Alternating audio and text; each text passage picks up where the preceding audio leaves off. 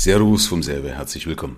Lohnt sich für dich eine Basisrente oder wie der Volksmund sagt, eine Rürup-Rente, also ist beides das gleiche.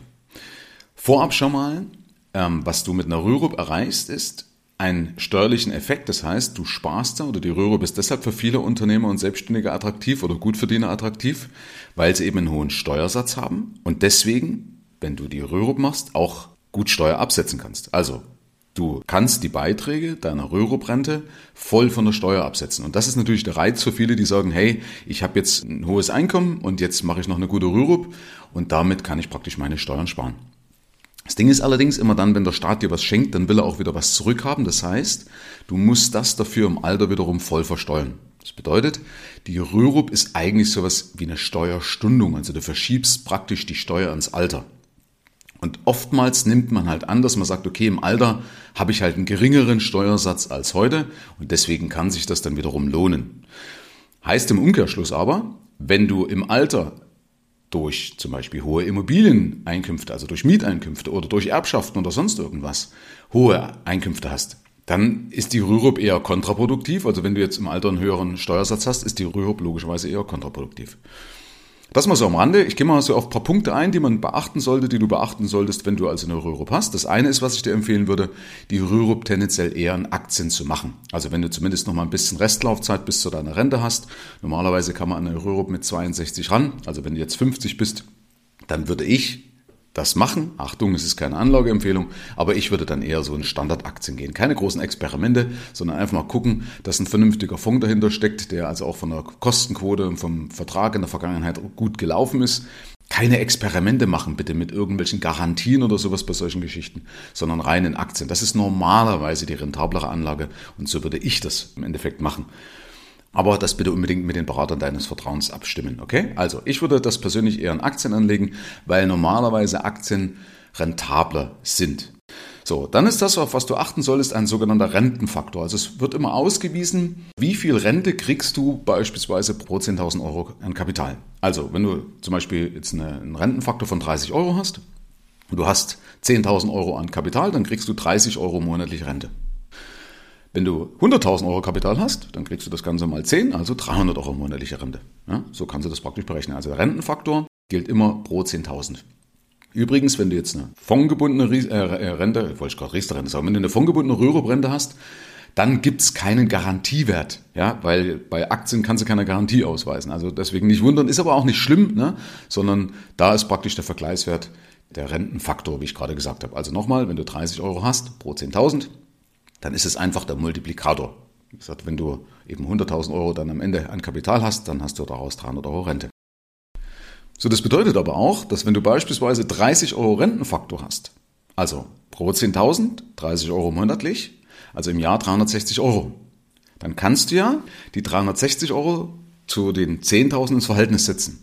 Und dann erkennt man nämlich, dass das 3,6 Prozent sind.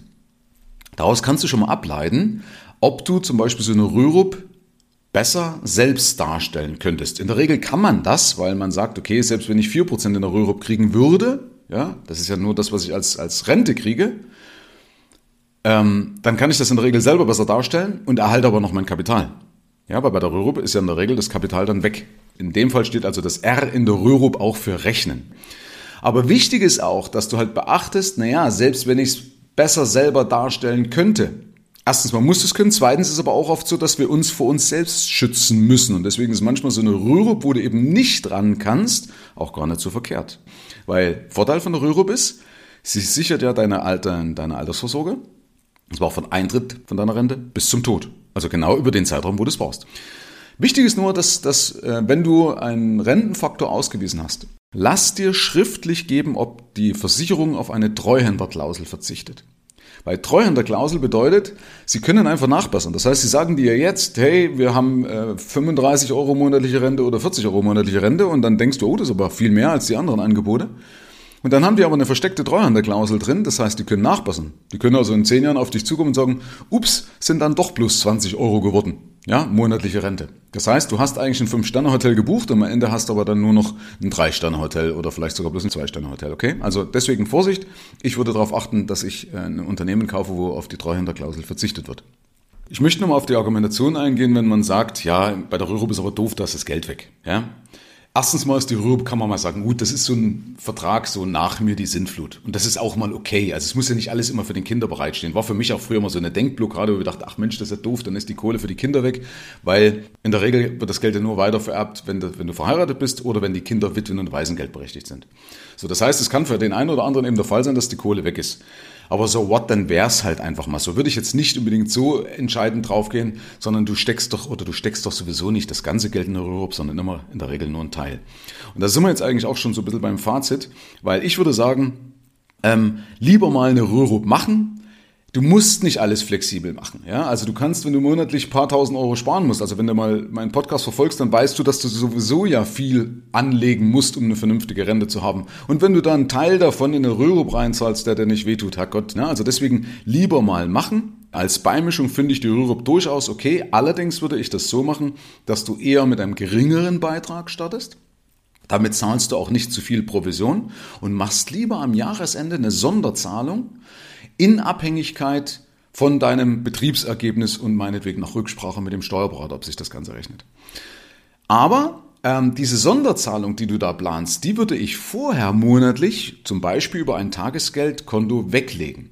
Weil, stell dir mal psychologisch vor, du hast am Jahresende oder du nimmst dir vor, am Jahresende eine Sonderzahlung zu machen und sagst, eigentlich müsste ich monatlich so und so viel Euro anlegen und das mache ich aber nicht, sondern ich mache weniger und mache dafür am Jahresende eine Sonderzahlung über 10.000 Euro. Bloß als Beispiel.